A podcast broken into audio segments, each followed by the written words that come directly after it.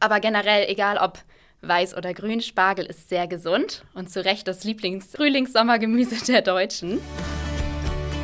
Hallo und herzlich willkommen zum Vita Moment Podcast, dein Podcast für Ernährung, Gesundheit und Wohlbefinden. Hier ist Caro und heute habe ich mal wieder einen Interviewgast aus unserem Team bei mir. Wir reden heute über das wohl beliebteste Frühlings-Superfood des Deutschen, der Spargel. Dazu habe ich heute die liebe Hanna bei mir unsere geheime Spargelexpertin im Vita Moment Team.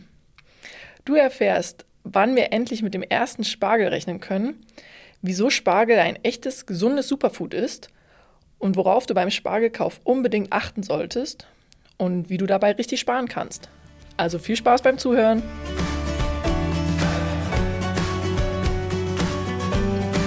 Heute ist wie gesagt Hanna bei mir im Interview. Hanna ist Ökotrophologin und hat einen ganz besonderen Part bei uns im Team. Und liebe Hanna, stell dich doch bitte einmal vor.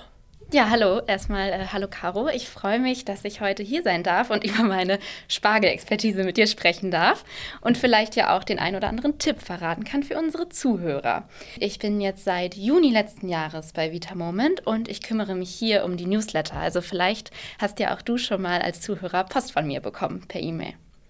Das klingt super spannend. Du hast ja schon gesagt, dass du Spargelexpertin bist. Das habe ich erst vor kurzem über ganz viele Ecken erfahren. Wie kommt es dazu? Genau, ich habe neben dem Studium fünf Jahre lang immer in der Spargelsaison Spargel verkauft und habe vielleicht darüber die ein oder andere Expertise gewonnen. Genau. Bessere Experten gibt es dann auf jeden Fall schon mal nicht. Aber dann kannst du mir doch auch genau sagen, wann die Spargelzeit eigentlich anfängt und wieso sie immer so kurz ist. Genau, also den ersten Spargel gibt es wahrscheinlich jetzt in Süddeutschland schon. Einfach aus dem Grund, weil es da unten ja ein bisschen wärmer ist als hier. Aber hier in Norddeutschland sollte es auf jeden Fall auch in den nächsten Wochen losgehen, beziehungsweise eher in den nächsten Tagen. Hier bei uns darf es nämlich nicht mehr so kalt sein, damit der Spargel wächst. Und dann gibt es Spargel nur bis zum 24. Juni. Das ist nämlich St. Johanni. Das fragen auch immer ganz viele, warum gibt es denn nur bis dann und dann Spargel?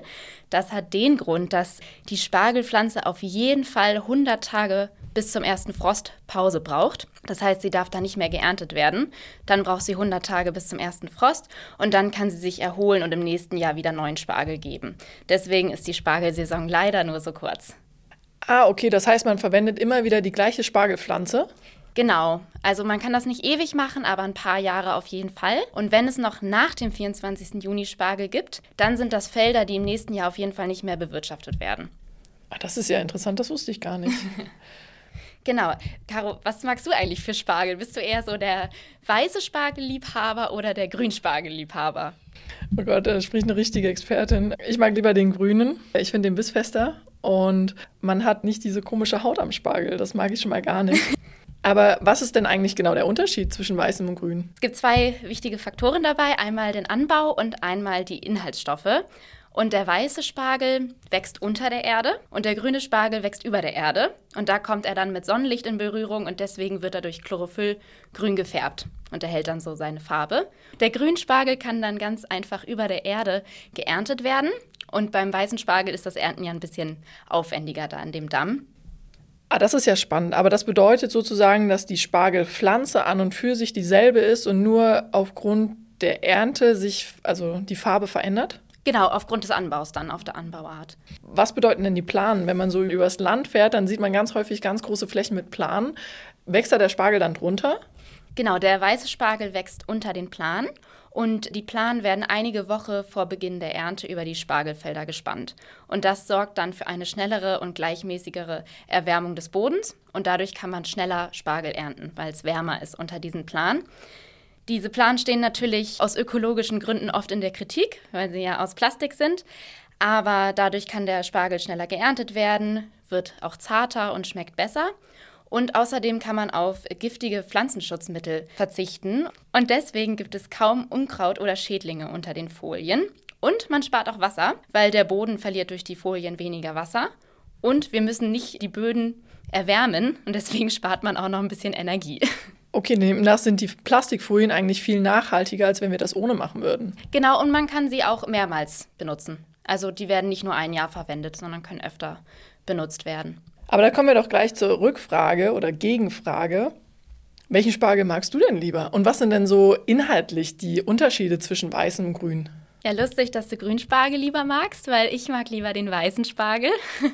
Irgendwie, das ist so für mich das klassische Spargelerlebnis, so dieses Weiße. Und Grün gab es bei uns früher nicht so häufig, deswegen weiß. Auch wenn der grüne Spargel, da hast du schon die richtige Entscheidung getroffen, eigentlich gesünder ist, denn durch den Kontakt mit der Sonne enthält der Spargel mehr Vitamin A, Vitamin C und B-Vitamine. Aber generell, egal ob weiß oder grün, Spargel ist sehr gesund und zu Recht das Lieblings-Frühlings-Sommergemüse der Deutschen.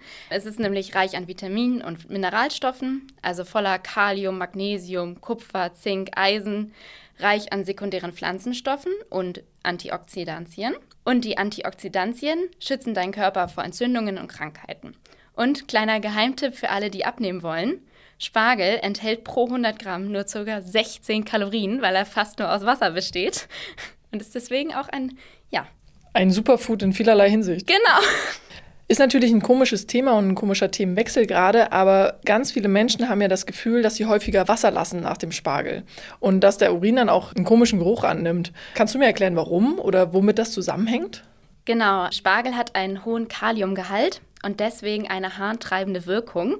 Also es ist ganz normal, dass man danach schneller mal muss. Das ist aber eigentlich ein positiver Effekt, weil so können Schadstoffe im Körper schneller abtransportiert werden Spargel besitzt eine entgiftende Wirkung und zwar durch die enthaltene Asparaginsäure. Und diese Säure ist auch für den Geruch des Urins verantwortlich. Und bei Menschen mit dem Geruch im Urin fehlt ein Enzym, das diese Säure abbaut.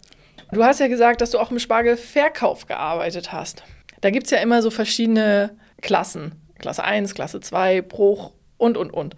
Warum ist das so?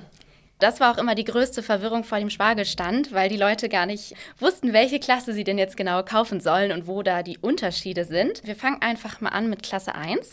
Der Spargel ist ganz gerade und ganz weiß gewachsen und 10 bis 16 Millimeter dick. Dann gibt es zum Beispiel auch noch Klasse 2, die sind auf jeden Fall dünner. Und es gibt auch noch Jumbo, das sind dann die dicksten Spargelstangen. Alle Spargel schmecken allerdings gleich. Sie unterscheiden sich einfach nur in ihrer Dicke. Deswegen kann man eigentlich das kaufen, was man lieber möchte.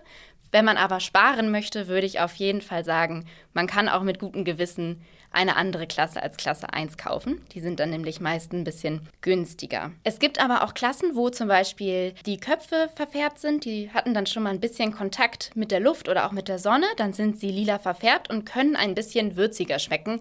Aber ich muss sagen, mir persönlich ist der Unterschied nie aufgefallen. Deswegen, also ich kaufe auch selber den bisschen krummen Spargel, vielleicht auch mit den verfärbten Köpfen und spare dann lieber noch ein paar Euro.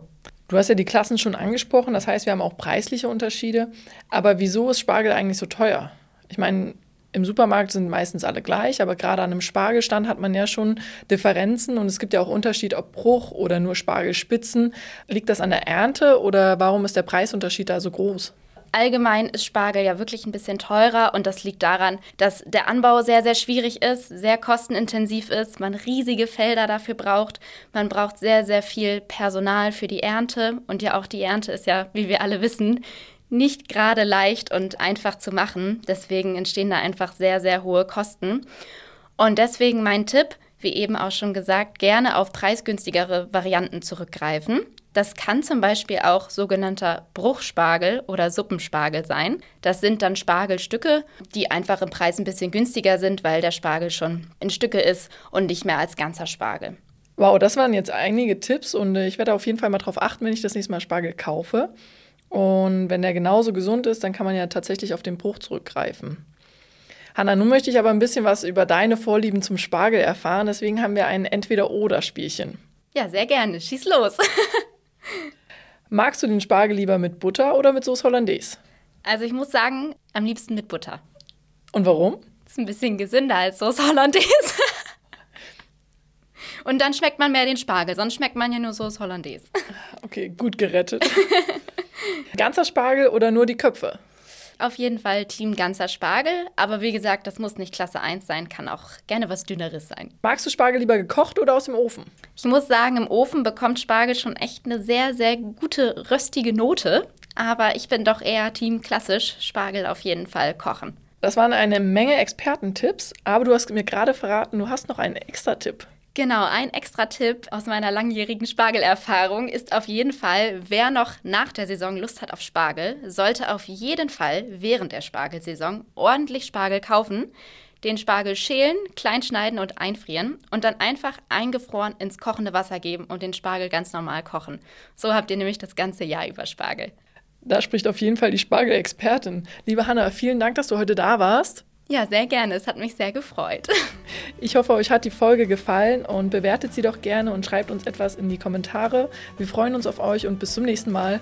Tschüss.